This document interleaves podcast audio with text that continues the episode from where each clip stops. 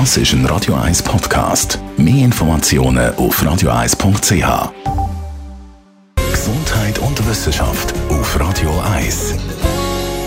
Dem WEF Davos zeigt eine neue Studie von der Entwicklungsorganisation Oxfam Deutschland, dass die Ungleichheit auf der Welt weiter gewachsen ist. Die ärmere Hälfte der Weltbevölkerung, rund 3,7 Milliarden Menschen, kriegen nichts ab vom globalen Vermögenswachstum.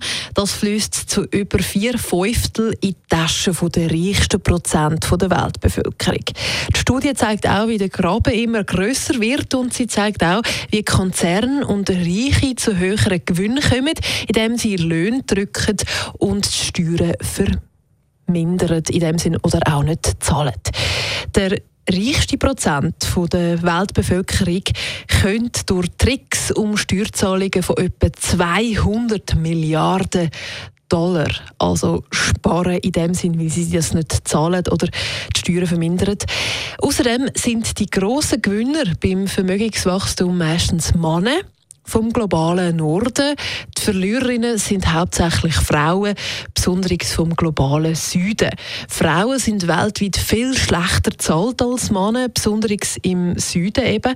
Und Oxfam fordert zu der Studie und fürs WEF auch, die Staaten sollen die Steuervermeidung in Regel, also der schieben und schauen, dass die Ungleichheit zwischen Männern und Frauen mehr angegangen wird. Die besten Songs von allen Zeiten. Das ist Radio 1.